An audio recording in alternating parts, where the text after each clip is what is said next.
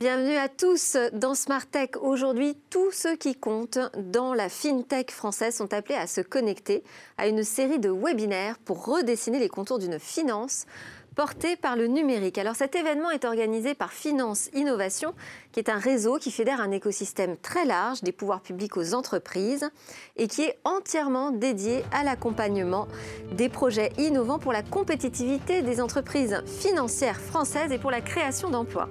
Nous avons déjà avec nous son tout nouveau directeur général Maximilien Nayaradou qui a été nommé ce matin même. Alors il nous dressera les grandes lignes de la stratégie d'innovation dans la finance. Et puis ensuite, au cœur de cette émission, eh nous nous interrogerons sur la transformation des villes en smart cities, à savoir vers quel modèle souhaitons-nous aller? Ce sera tout à l'heure avec nos invités qui sont également présents au plateau. Julie Debrux, vous êtes chercheure en économie, fondatrice du cabinet Citizing. Ariel Gomez, directeur de la publication de Smart City Magazine et de Média Partners 360. Et puis Fabrice Catala, associé chez Ilios, cabinet de conseil en stratégie, sera notre consultant du jour. Dans Smart Tech, nous aurons également en visio Jamel Kadraoui du Luxembourg Institute of Science and Technology, spécialiste de la Smart City. Et puis viendra nous rejoindre Victoire Sicora qui nous présentera sa sélection de news dans quelques minutes. Enfin, avant de nous quitter, on s'intéressera aux revenus des plateformes de jeux en streaming et à des robots intergénérationnels. Mais alors d'abord, parlons finance, s'il vous plaît. Bonjour Maximilien Nayaradou. Bonjour. Félicitations d'abord pour votre nomination de ce matin. Merci. À la tête donc, du pôle de compétitivité Finance-Innovation. C'est une grande journée pour vous euh, à double titre, je dirais, puisque c'est également l'ouverture d'une série de webinaires, comme je le disais en introduction, qui, euh, qui s'appelle FinTech et Community. C'est ça, hein, c'est le nom de l'événement. FinTech Community, oui. Alors dites-nous déjà, pour commencer, comment se porte cette FinTech française au regard hein, de ce qui est euh, existant en Europe ou dans le monde Alors, Finance Innovation, c'est le cluster de la finance digitale et de la FinTech. Donc, plus largement, au-delà de la FinTech, la finance digitale, la numérisation et la digitalisation de la finance. Et en fait, euh, donc malgré la crise du Covid, le secteur se porte bien, même si évidemment, comme dans tous les secteurs, il y a eu euh, des complications. Mais en fait, tout ce qui est paiement digital, euh, tout ce qui est KYC en ligne, tout ce qui est signature en ligne se sont énormément développés. Donc on a un potentiel très fort chez nos membres de, de développement malgré la crise du Covid. Et la France se porte plutôt bien par rapport aux autres pays? Ah Est-ce qu'on est en avance sur cette innovation dans la finance? En fait, en France, la France, c'est le pays hors, hors euh, Royaume-Uni qui est le leader de la fintech en Europe. Donc on est, oui, on est vraiment. Ah bah, le dire. oui, il faut le dire. dire. Est-ce que vous auriez un exemple de produit financier innovant? Bah, on, est dans on est dans la discussion sur la Smart City. On peut, on peut parler de tout ce qui est Big Data. Je pense qu'il y a énormément d'innovation dans le Big Data. Ce sont des plateformes de plus en plus qui se structurent autour donc, de, des ESN, donc euh, des grosses ESN type Sopra, IBM, etc. Donc qui mettent, sociétés numériques Voilà, euh, services, numériques. Et donc, euh, tout, autour de ces plateformes s'agrègent donc les banques, les assurances. Euh, les fintech, euh, les académiques et toutes les nouvelles données qui sont, euh, qui sont mises en ligne, par exemple dans le cadre de la Smart City et dans le cadre de tout ce qui est la grinification des portefeuilles, comme on dit en asset management. Il y a on utilise de plus en plus de nouvelles données, des photos satellites, des données météorologiques, euh, donc des nouvelles données qui ne sont pas des données financières pour euh, rendre les portefeuilles plus green et pour faire que ces portefeuilles et pour faire que les asset managers puissent placer l'argent dans des projets beaucoup plus euh, beaucoup plus écologiques, sociaux et environnementaux. Utilisation de la data en fait plus largement. La smart data en fait pour pour, pour, greenifier les portefeuilles. Donc ça. Alors dans, dans, fintech aussi community, vous allez adresser la question des néobanques. moi, je voulais savoir si ça allait vraiment changer la donne euh, dans le secteur Est-ce qu'on va vraiment bousculer la banque avec les néobanques Je dirais aujourd'hui que les néobanques, euh, sans citer de nom, les néobanques leaders, elles n'ont pas, elles pas encore pris euh, vraiment la vague fintech. En fait, c'est plutôt des banques qui sont digitalisées, sur lesquelles les services sont pas hyper innovants. Par contre, il y a toute une grappe. En fait, l'innovation, c'est en. Oui, c'est ça, c'est juste en fait un service en ligne. Voilà, mais, mais, il y a des nouvelles néobanques qui arrivent, des néobanques pour entrepreneurs. là, il n'y a pas longtemps, il y a. alors, j'ai oublié le nouveau nom, c'est Margot Bank qui a changé de nom, qui a eu son agrément, de, son agrément établissement de crédit. Donc, enfin, on a des néobanques qui vont avoir le statut de banque. Donc là, on va voir les choses, bouger. Et surtout, on va avoir tout un écosystème de services innovants, euh, agrégation de comptes, euh, euh, placement dans l'immobilier, robot advisor, enfin, qui vont se pluguer aux néobanques. Et donc nous, notre but, on va, on va faire un événement au mois de novembre sur Néoday, où on va essayer de mettre en relation les, banques, les néobanques et les fintech pour justement créer de l'innovation. C'est ça le, but du pôle, c'est d'interopérabiliser tous les acteurs pour faire de l'innovation. Et quelle sera votre euh, feuille de route, puisque vous venez d'être nommé la directeur générale de Finance Innovation? Quelle est votre priorité là? En fait, on a, trois, on a, trois, priorités. La première priorité, c'est la consolidation. En fait, on a labellisé beaucoup de fintech, donc on, on va maintenant les consolider, les passer à l'échelle et les accélérer. Donc en fait, en France, on a beaucoup de petites boîtes. Ça, c'est quoi? C'est une question de financement?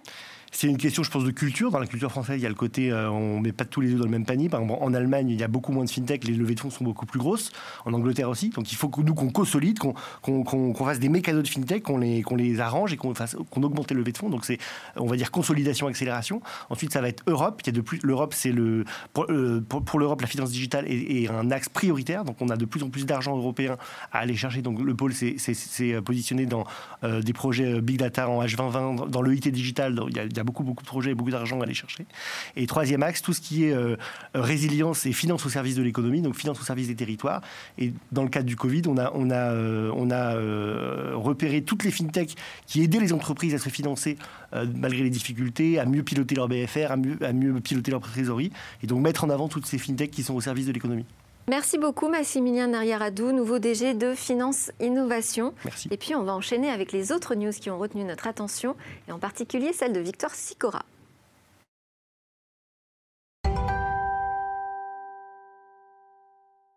Bonjour Victoire, merci de nous avoir rejoints. Alors dans les news aujourd'hui, une start-up française spécialisée dans la livraison de commandes vient de lever 6 millions d'euros.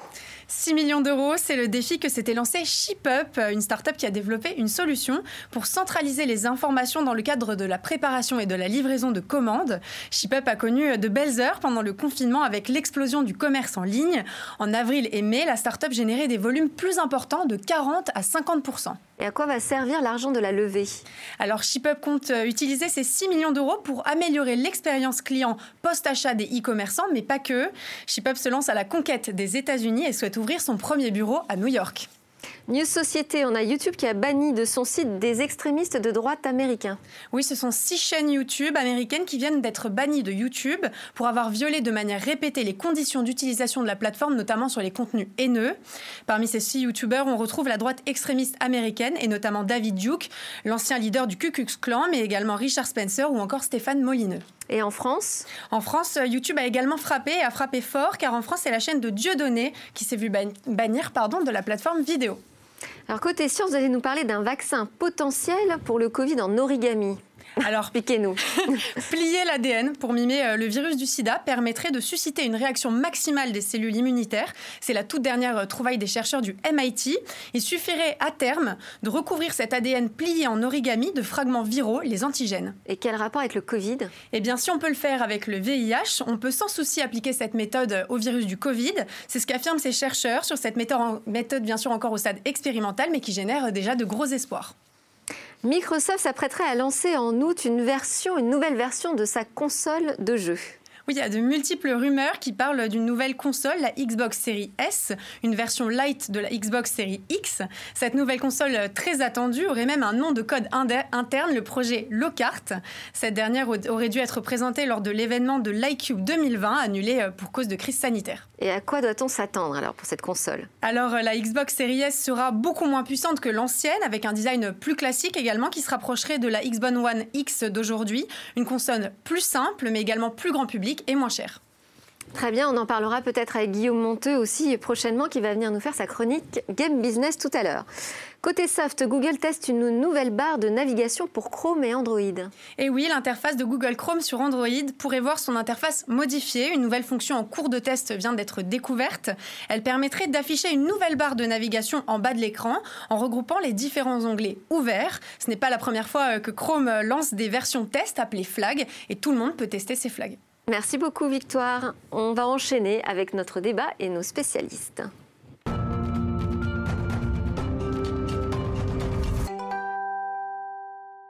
Smart City, vers quel modèle voulons-nous aller? Alors ce serait aller justement un petit peu vite et même peut-être commettre une erreur que de ramener le concept de Smart City à sa connectivité.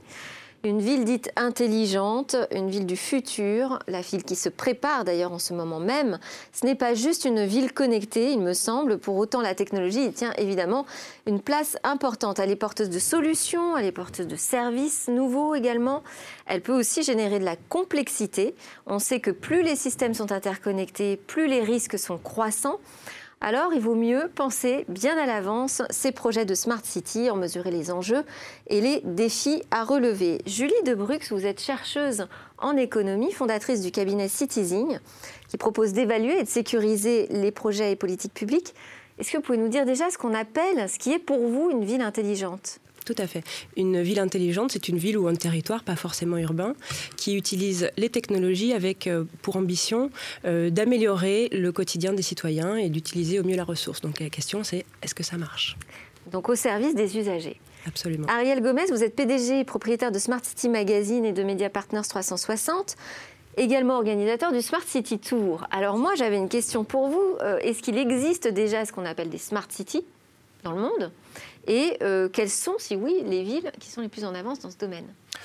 Alors il y en a beaucoup, euh, il y a beaucoup de grandes villes, il y a Singapour, euh, Barcelone, New York, Paris, euh, en France il y en a, beaucoup d'autres, il y a Nice aussi, il y a Dijon, il y a Angers qui démarre un grand projet, il y, a, il y en a beaucoup beaucoup dans le monde. Et la tendance sur ce secteur c'est qu'on voit de plus en plus de villes de taille moyenne et petite qui se lancent dans l'aventure, on a même des villes, on a fait des reportages dans des villes de 10 000 habitants, de 5 000 habitants, de 1500 habitants qui sont des vraies petites villes intelligentes.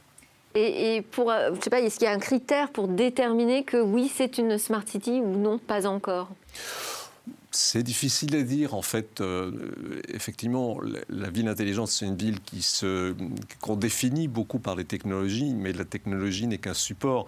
Euh, la ville intelligente. Il ne suffit pas d'avoir euh, un réseau de fibre optique qui passe à travers sa ville. Non, ça ne hein. suffit pas. Ça suffit pas. En fait, s'il fallait chercher une définition, c'est la ville qui est pilotée par la donnée. La donnée qui était avant un outil d'évaluation de performance qui arrivait à la fin d'un processus. Maintenant, elle est utilisée comme point de départ de définition d'une politique. Je, peux illustrer ça avec euh, un, exemple. La ville de Boston euh, voulait euh, faire des pistes cyclables supplémentaires et au lieu de, partir d'une démarche urbanistique habituelle, ils ont décidé d'analyser le, comportement des cyclistes, par où ils passaient lorsqu'ils n'avaient pas de piste, et, cela en les suivant par les données de leur smartphone, qui étaient tout à fait anonymisées. Et ils ont vu par où passaient les gens quand ils n'avaient pas de piste, et ben, ils ont fait les pistes à cet endroit-là. Anonymisé, alors ça on a eu un débat là-dessus, on n'est pas aussi certain que ça, mais bon. Alors nous avons également avec nous euh, en visio Jamel Kedraoui du Luxembourg Institute of Technology, of Science and Technology, et un spécialiste de la Smart City. Bonjour Jamel Kedraoui, merci d'être en ligne.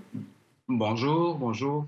Le modèle de la ville parfaite qui, qui, rend les gens heureux avec des capteurs partout, euh, des smartphones tracés, euh, mais euh, pour le bon plaisir. Euh, moi, je pense notamment à Sidewalk, qui a été présenté par la, filiale Google Alphabet.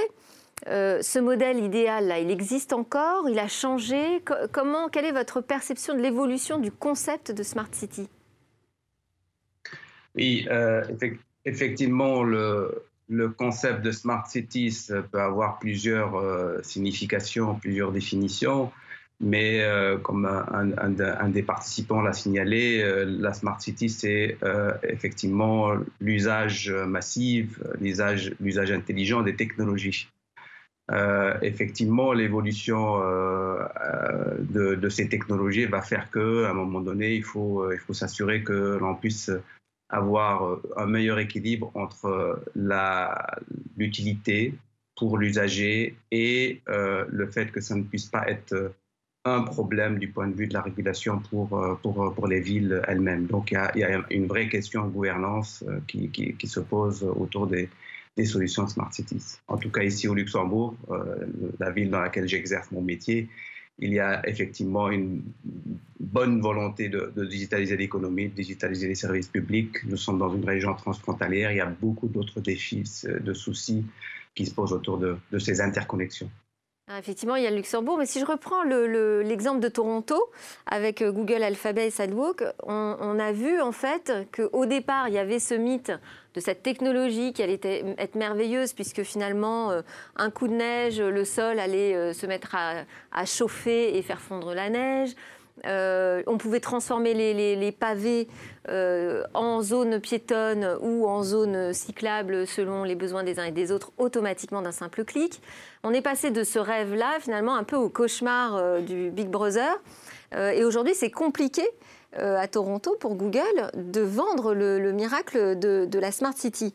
Alors moi, ma question c'était, est-ce que aujourd'hui, quand on parle d'utilisation de la data, est-ce qu'on parle aussi de privacy quand on s'intéresse à la Smart City?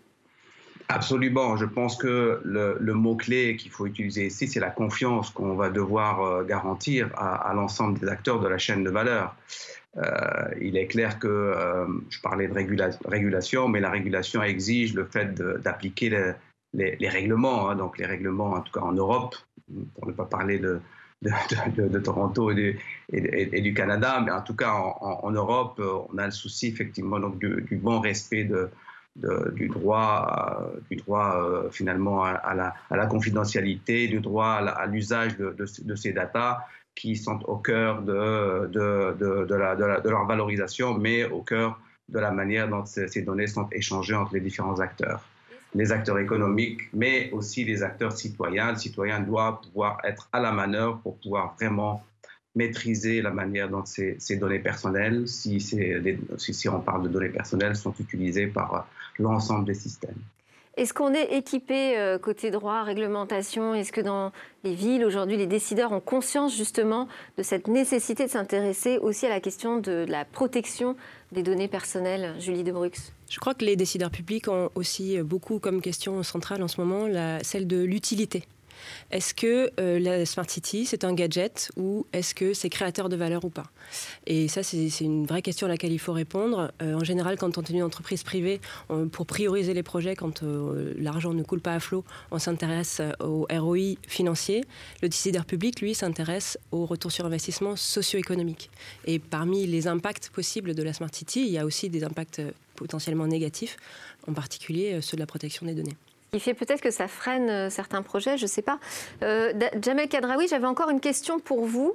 Euh, il y a ce modèle de, ville en fait qu'on bâtit from scratch. Quoi. On part de zéro. Par exemple, Toyota qui a présenté sa Woven City au pied du mont Fuji.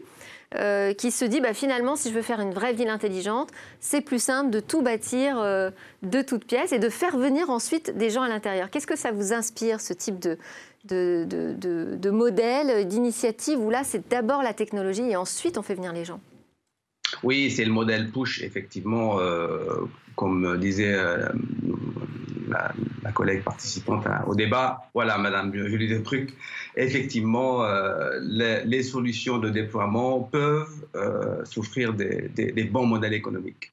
Et donc, du coup, euh, par défaut, effectivement, on peut être en mode push, euh, et pour des raisons de marketing d'ailleurs, parce que tout le monde voudrait surfer sur la, Smart Cities pour être parmi euh, ceux, qui, soient, sur, le plan de l'affichage. Mais il est clair que la technologie n'est pas, n'est pas suffisante. J'allais dire, on peut être ville intelligente sans technologie. le tout, c'est de pouvoir arriver à avoir euh, comment dire, une forme intelligente d'interaction de la ville vis-à-vis de ses citoyens et de ses acteurs économiques. Mais les technologies, ce sont des leviers, des drivers pour pousser euh, à rendre euh, l'information plus efficace, plus, plus, plus importante. Donc, la technologie, c'est bien, mais pour moi, ce n'est pas suffisant.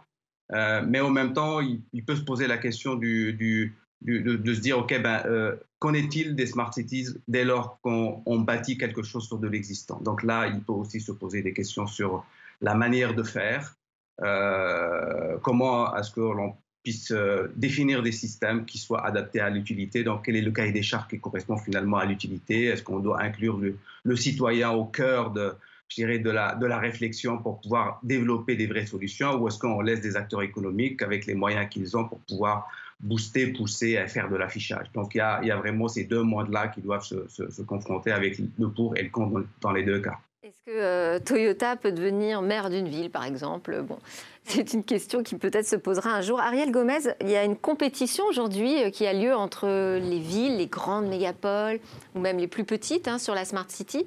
Euh, ça, c'est une première question. Et puis, vous allez enchaîner, parce que vous êtes proche du terrain. Mhm. Vous voyez des maires. Comment ils abordent cette question?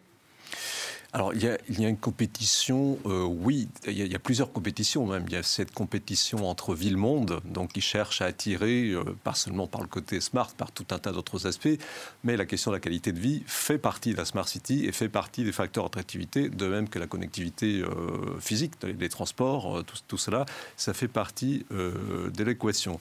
Sur les petites villes, ou, ou, même en France, au sein du territoire français, il y a une compétition entre métropoles, donc c'est le, le, le grand match et qui pose beaucoup de, problèmes pour les, terri les, territoires qui restent un peu, un peu isolés, qui restent entre deux métropoles, qui du coup ne sont pas rattachés à l'un ou à l'autre. Donc ça, c'est effectivement un, un, problème.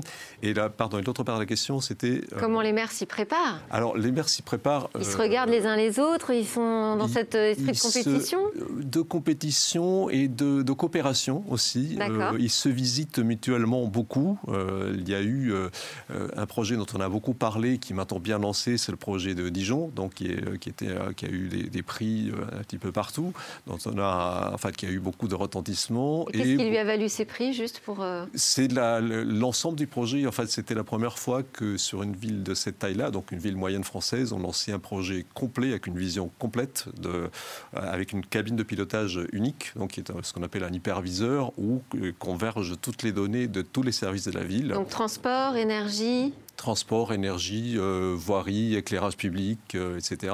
Et le fait d'avoir toutes les données sous les yeux, sous la main, permet parfois de combiner les données pour euh, un usage intelligent et économe.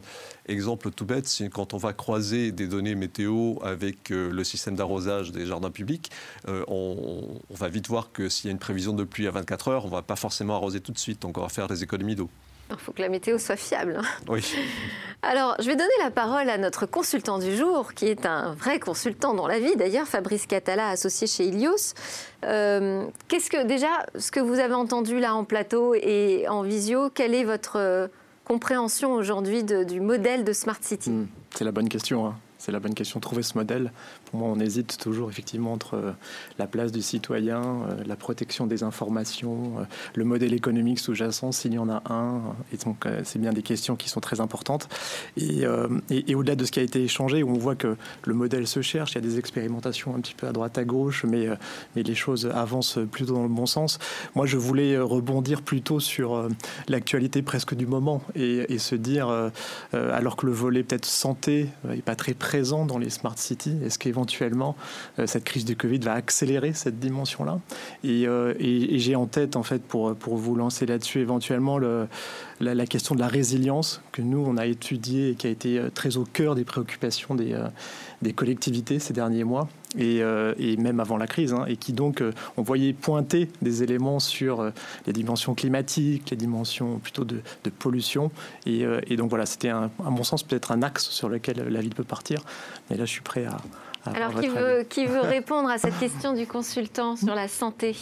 Je ne sais pas si je vais répondre, mais je vais réagir en tout cas avec grand plaisir, parce qu'effectivement, il me semble que la question n'est pas tant celle du modèle économique que celle euh, de la bonne utilisation des données publiques, mmh. puisque à la fin, c'est quand même euh, le contribuable qui va payer. Donc pour euh, chaque euro payé par le contribuable, qu'est-ce qu'on a comme externalité, comme effet, comme impact?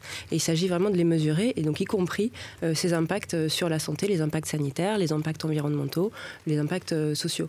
Et il faut absolument, effectivement, quand, on, quand un décideur public euh, se pose la question d'un investissement, qu'il se pose également la question de sa, de sa rentabilité, de ses impacts, y compris sanitaires. Alors le, le, le, Health Data Hub va permettre, j'imagine, d'avoir accès à ce type de données et de travailler sur la Smart City aussi à partir de ça. Ariel Gomez, vous voulez réagir là-dessus? Alors oui, je ne sais pas s'il y aura des croisements entre le Health Data Hub. D'ailleurs, il, il, y a un sujet sur... C'est ouvert aux chercheurs. Peut-être pas un retour en arrière sur euh, le mode d'hébergement qui avait été confié à Microsoft. C'est une autre affaire. Mais pour revenir sur la question du, du début, euh, la crise du Covid a, a mis en exergue l'utilité de l'intelligence territoire euh, pour aider à gérer la crise. Ça a été euh, le cas dans beaucoup de villes. On a eu l'occasion de faire un débat là-dessus avec euh, Dijon, avec Nantes et avec la région Île-de-France. Et ça a été extrêmement utile parce que euh, des moyens de communication, par exemple les applications mobiles que beaucoup de villes ont déployées, ont permis de détecter des personnes isolées qui avaient parfois des problèmes de santé. Ça leur a permis de gérer ça de manière très très réactive. Il y a même des élus qui sont allés sur le terrain apporter à manger à des gens qui, des personnes âgées isolées, apporter des médicaments. En fait, ça a été, s'il y a quelque chose, un truc important qui ressort de cette période, c'est la dimension de, de soin de la personne, d'attention à l'humain euh, et, du coup, euh, l'humain remonte pour reléguer un petit peu les visions purement technologiques des villes. Toutes les visions qui n'étaient basées que sur la technologie ont été un échec. C'était le cas de Stongzo en, Corée. C'était le cas aussi du quartier de Kayside à, à, Toronto, dont on parlait tout à l'heure. En fait, les villes qui sont faites sans les habitants, ça ne fonctionne pas. L'été dernier, il y a eu un grand article de New York Times qui disait il y a grosso modo deux modèles de villes connectées, de villes intelligentes. Il y a euh, Toronto, enfin ce quartier, c'est juste un quartier quartier 5 hectares, et il y a Barcelone. À Barcelone, 60% des services qu'utilise la ville ont été co-construits avec les habitants. Donc ça crée une adhésion euh, beaucoup plus forte à tout ce que propose la ville et aussi une confiance. Je reviens sur la question de données parce qu'elle est, fondamentale. Une confiance sur les données. Euh, on confie beaucoup plus facilement ces données, y compris personnelles, à la ville au niveau local qu'au niveau national. L'affaire de l'application Stop Covid l'a montré très clairement. On ne veut pas confier ces données au ministère de l'Intérieur peut-être un peu plus facilement au ministère de la Santé, mais on les confie beaucoup plus facilement à, à la mairie, à la métropole, à l'échelon local. C'est super important.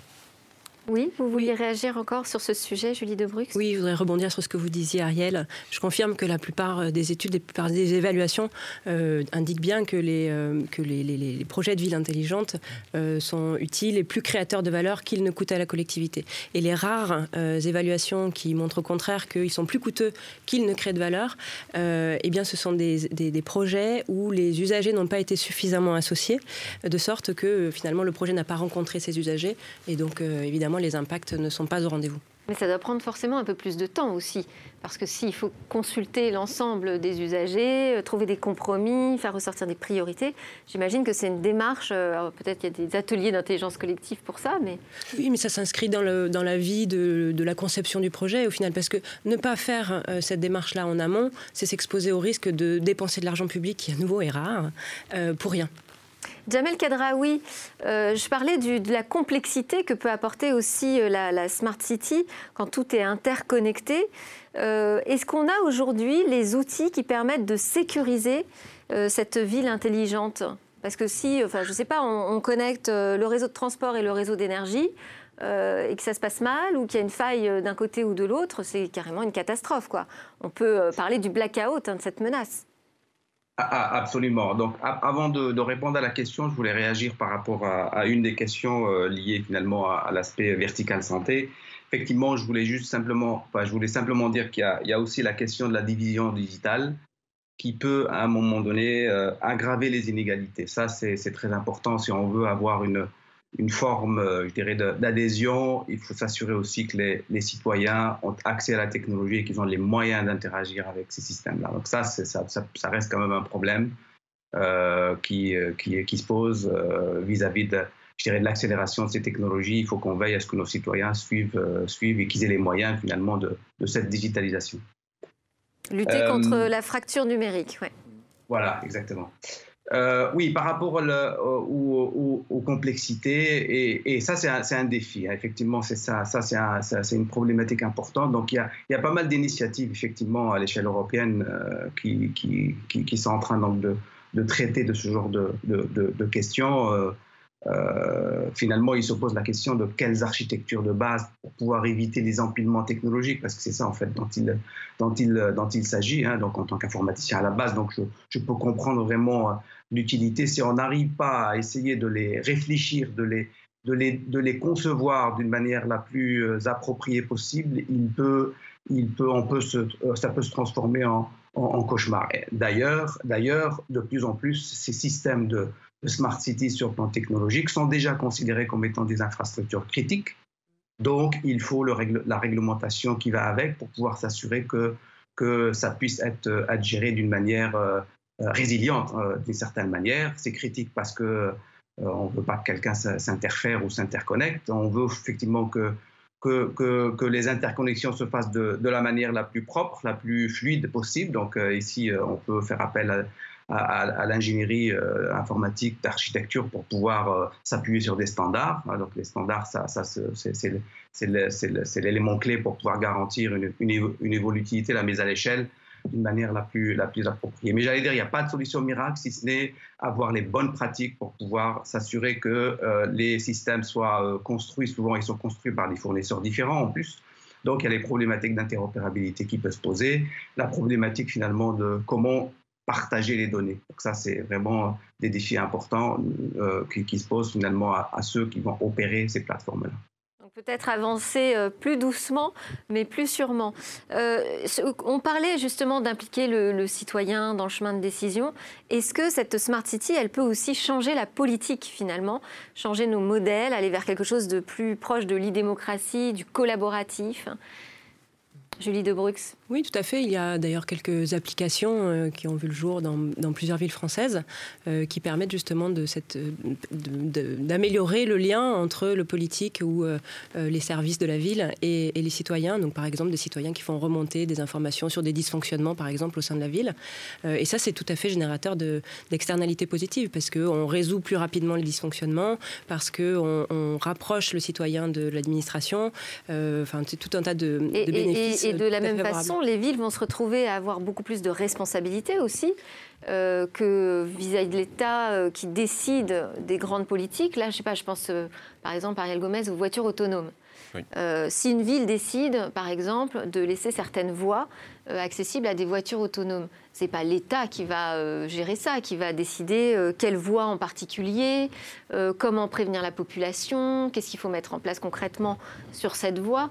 Donc il y a des décisions demain qui seront prises, mais qui seront très importantes, qui seront prises davantage au niveau local aussi. Ça, ça peut changer un peu la politique. Oui, bien sûr. Il y a eu d'ailleurs sur la voiture autonome des expérimentations qui ont été faites, entre autres à Versailles. Enfin, il y en a eu plusieurs en France.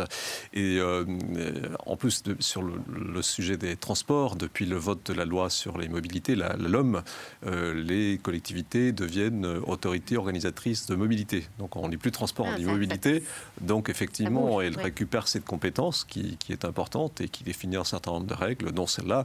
Après, bien sûr, l'État a toujours quelque chose à dire, c'est lui qui édicte le code de la route, enfin un certain nombre de, de, précisions et des règles qui s'appliquent à tout le monde. Mais effectivement, le, encore une fois, l'échelon global sera très important. Le poids de la responsabilité va, va s'augmenter, va augmenter on voit là qu'au-delà de la co-construction avec les citoyens, il y a aussi une, peu à peu une co-construction entre euh, la, partie publique et les opérateurs. Tout à fait. Alors Fabrice Catala, moi je voulais vous donner un peu le mot de la fin. Vous êtes notre consultant du jour. Euh, une conclusion ou un résumé, comme vous voulez. Qu'est-ce que vous retenez là de, de cette conversation sur euh, les Smart Cities? Des choses très intéressantes. Vers où on veut aller alors Déjà. Euh, j'ai beaucoup entendu le mot confiance. Je crois qu'il était au cœur de, cette, de cet échange ce matin. Comment est-ce que j'associe plus? Comment est-ce que je mets autour de la table ceux qui vont faire cette ville de demain, finalement, qui vont la vivre? Donc ça, c'était pour moi un des éléments clés de ce matin. Euh, j'ai aussi retenu l'idée de, de cette réalité opérationnelle quand même, c'est-à-dire qu'il y en a on n'est pas que dans le fantasme technologique euh, euh, et, là-dessus, je pense qu'il n'y a plus de débat. Euh, j'ai moins vu éventuellement la place des opérateurs là-dedans, ceux qui la font au quotidien. C'est-à-dire qu'on a vu la place des citoyens, la place des collectivités, mais et finalement et ces opérateurs qui, eux, sont confrontés à ce multiservice, à cette capacité à s'agréger ensemble. Et je pense que sans eux, et s'ils n'y gagnent pas d'argent, il n'en aura pas non plus demain. Ouais. C'est un de ces sujets clés. C'est intéressant. Oui. Qui sont ces opérateurs d'ailleurs de la ville intelligente Oui.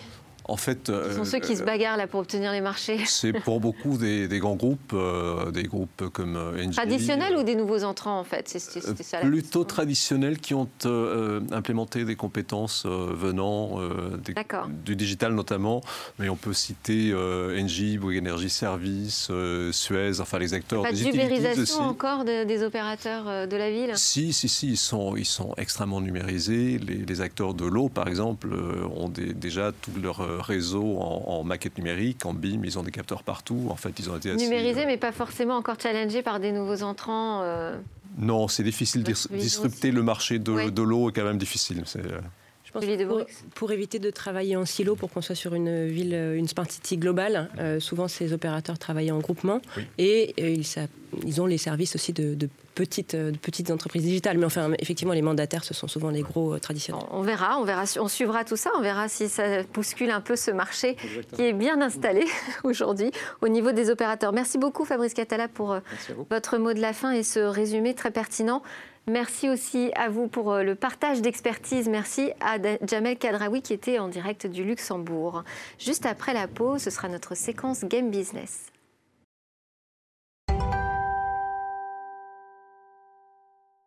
Nous sommes de retour sur le plateau de Smart Tech avec moi, Julie Debrux de Citizen, Ariel Gomez de Smart City Magazine et Fabrice Catala de Ilios. Et puis Guillaume Monteux nous a rejoint, dirigeant de la société Gadsme, société spécialisée dans l'in-game advertising.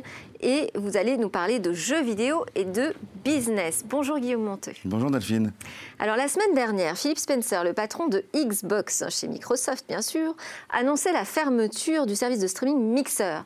Et vous, ça vous a donné envie de revenir sur le modèle de ces plateformes de streaming? Absolument, ça m'a donné envie de vous vous parler des plateformes de streaming.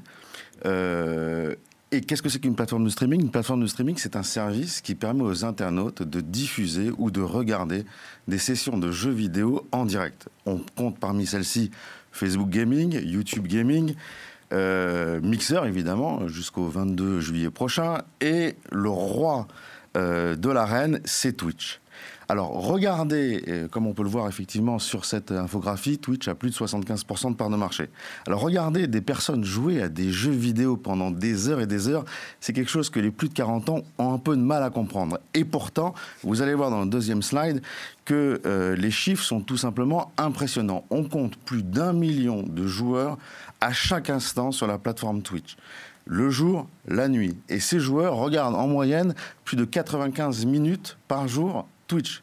Et il y a de quoi regarder, puisqu'il y a 9 millions de chaînes et 404 millions d'heures de, programmes qui, ont été produits en 2019.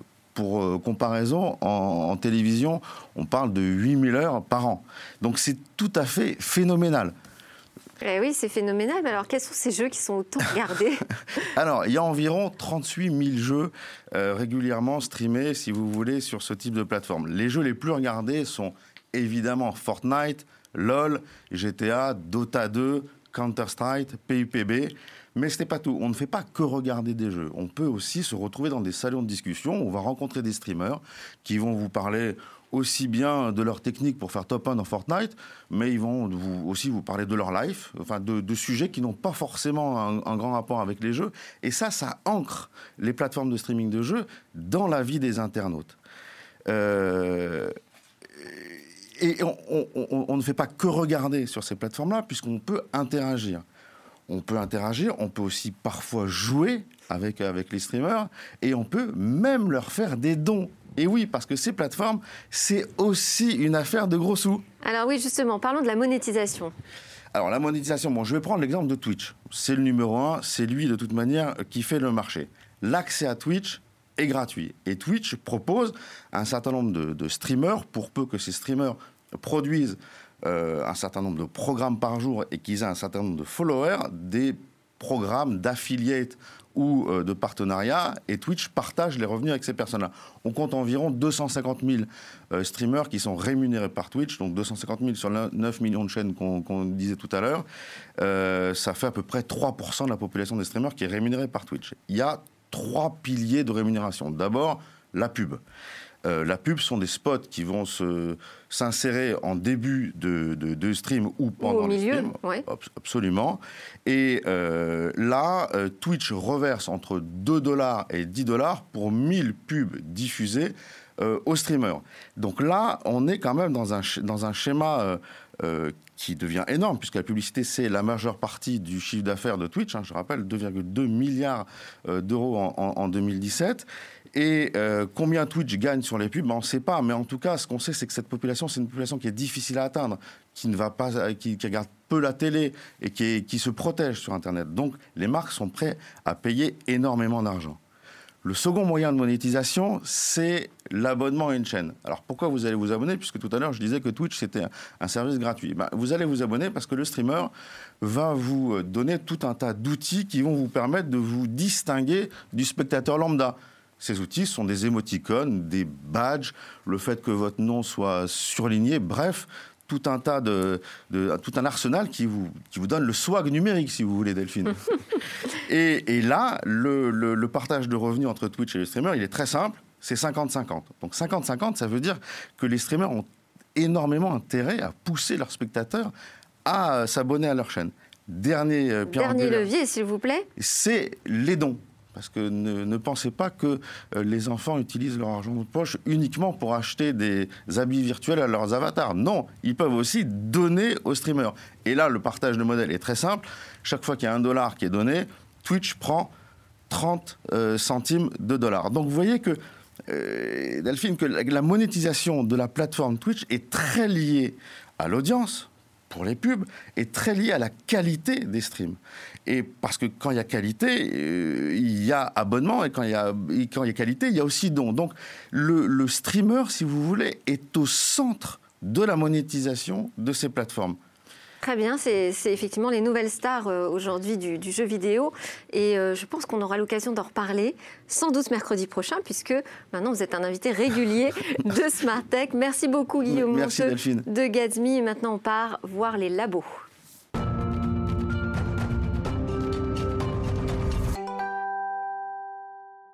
Et demain, que nous préparent les chercheurs, les ingénieurs dans leurs labos Parmi les trouvailles et les casse-têtes de ceux qui fabriquent le futur, je vous propose de découvrir des robots qui apprennent à prendre soin de nos aînés. Alors ça se passe en Bretagne et plus précisément au sein de la chaire maintien à domicile de l'IMT Atlantique et l'Université Bretagne Sud. Bonjour André Thépeau. Vous êtes co-directeur scientifique de la chaire et vous êtes responsable aussi du laboratoire CID, Système innovant pour personnes dépendantes à Télécom Bretagne. Alors les travaux de recherche hein, que vous menez visent à améliorer, si j'ai bien suivi, le quotidien des personnes âgées ou alors les personnes seules, dépendantes, peut-être face à un handicap, grâce au soutien des robots. Vous pouvez nous présenter déjà un de vos robots euh, compagnons? Oui, bonjour. Alors, petite précision, Télécom Bretagne est devenu l'IMT Atlantique. Euh, effectivement, je suis euh, placé devant le robot euh, Poppy, un robot humanoïde sur lequel nous travaillons pour aider les personnes en situation de handicap. Donc ce robot fait partie des travaux qui sont menés au sein de la chaire maintien à domicile. Et le pari que l'on fait, c'est que les nouvelles technologies, en particulier les robots, les robots compagnons, peuvent aider les personnes à vieillir au sein de leur domicile en sécurité. Alors ce robot Poppy... Il fait quelle taille ce robot? Il a l'air grand là derrière vous Oui, mais j'ai triché un peu, je l'ai mis sur un tabouret. En réalité, il fait 80 cm et c'est un robot humanoïde qui est fabriqué à l'aide d'une imprimante 3D. Donc euh, il ne fait pas peur et c'est le, à notre connaissance le seul robot au monde qui dispose d'une colonne vertébrale. Et comme on s'attaque aux lombalgies, les maux de dos dont souffrent beaucoup de personnes, eh bien, le robot va servir de coach pour la rééducation, euh, la rééducation fonctionnelle euh, des personnes. Et, alors pourquoi il avait euh, besoin d'avoir lui-même une colonne vertébrale pour comprendre les, douleurs ou les mécanismes de la personne qu'il était obligé, enfin, contraint de soigner? Alors le, le, processus passe en trois temps. Dans un premier temps, le kinésithérapeute va se placer face au robot et va lui apprendre les gestes de rééducation fonctionnelle. Je vais essayer de mettre devant la caméra, oui. On va essayer de faire des, différents gestes devant le robot. Le robot, grâce à des systèmes de captation, va analyser et comprendre, grâce à des techniques d'intelligence artificielle, le geste parfait, le geste du professionnel de santé. Et dans un deuxième temps, le robot va être mis à la disposition du patient. Et le robot, de manière interactive, va agir avec le patient va dans un premier temps lui montrer le geste de rééducation, ensuite va de manière orale demander au patient de reproduire ce geste. Et ce qui est original, c'est que le robot va le corriger en temps réel, de manière empathique, va lui indiquer que tel geste a été plus ou moins bien réalisé, va lui donner des conseils, etc. Et quand vous dites le corriger en temps réel, c'est-à-dire il y a une analyse des images qui est faite, vous utilisez des algorithmes de reconnaissance d'images Exactement. Une analyse plus précisément du, squelette du patient et on va venir corriger avec des processus euh, mathématiques des, différences acceptables ou non entre le squelette du patient, le mouvement qui a été fait par le patient et le mouvement tel que le robot l'a appris du kinésithérapeute. Et si cette différence est trop importante Peut-être que l'exercice demandé est trop difficile, donc on va effectuer ou passer par ce que les kinésithérapeutes appellent des voies de contournement. ou alors on va répéter, réitérer ces exercices jusqu'à obtenir un résultat satisfaisant. Et l'intérêt du dispositif, c'est qu'au lieu de bénéficier de séances de kinésithérapie de 20 ou 30 minutes par semaine, eh bien, à terme, on peut imaginer que ce robot soit mis à la disposition des kinésithérapeutes et dans une salle dédiée et que le patient puisse bénéficier de multiples séances ou même à moyen terme, pourquoi ne pas imaginer que ce robot soit mis à disposition du patient au sein de son domicile? Et le patient pourra multiplier ainsi les exercices de kinésithérapie au cours de la journée, enfin les exercices de rééducation fonctionnelle, et ainsi accélérer euh, sa rééducation. Alors, vous pensez qu'à terme, on peut imaginer comme ça confier euh, la santé, la surveillance ou la bonne santé mentale euh, des êtres humains à des robots Ça Ça pose pas de problème, ça Évidemment, nous ne sommes pas naïfs. beaucoup de problèmes éthiques sont ainsi soulevés. Mais il faut savoir que notre plateforme a été testée en situation réelle auprès d'une cohorte de 15 patients en réalité, nous avons choisi 30 patients en lien avec le CHU de Brest. Et sur ces 30 patients, 15 patients ont subi des séances de rééducation classiques et les 15 autres ont subi des séances de rééducation à l'aide de notre plateforme robotique. Et les résultats ont montré une non-infériorité, c'est-à-dire les résultats ne sont pas meilleurs, mais ils ne sont pas inférieurs pour les exercices qui ont été choisis avec soin par les kinésithérapeutes. Les exercices ne donnent pas de, de résultats inférieurs à ceux pratiqués par des praticiens. Au sein de, au sein de la chaire, vous travaillez principalement avec des robots humanoïdes dans l'idée de les mettre euh, dans les domiciles des personnes qui en ont besoin, ou vous utilisez aussi d'autres technologies? Nous travaillons, euh, on fait le pari, les nouvelles technologies peuvent aider la personne, les personnes dont les robots compagnons sont une des spécialités d'équipes euh, des chercheurs, d'ingénieurs, mais également d'étudiants qui travaillons euh, sur ces travaux. au passage, il faudrait que je remercie d'ailleurs les, les, mécènes, les collectivités, les villes de Brest, de Lorient, le département du Morbihan, la région Bretagne qui soutiennent nos travaux. On tous les citer, malheureusement. Des partenaires privés. Euh, voilà, si, enfin, il est important, je pense, de citer ces, partenaires qui permettent aux, chercheurs de financer euh, ces travaux. Donc, pour répondre à votre question plus précisément, outre les robots, nous travaillons sur la prévention de chute, avec un sol connecté. C'est le système actuellement le plus performant au monde pour la détection de chute des personnes âgées. Euh, qui... Je suis obligée, pardon, de vous couper. On est à la fin de cette émission. Moi, ce que je vous propose, c'est que je vous réinvite et que vous nous présentiez d'autres technologies parce que je sais effectivement que vous en avez sous le pied dans cette chaire maintien à domicile. Merci beaucoup d'avoir été avec nous, André Thépeau, co-directeur scientifique de la chaire maintien à domicile. Merci à nos invités. C'est presque la fin de, cette émission à suivre le Lab Startup. Et nous, on se retrouve demain.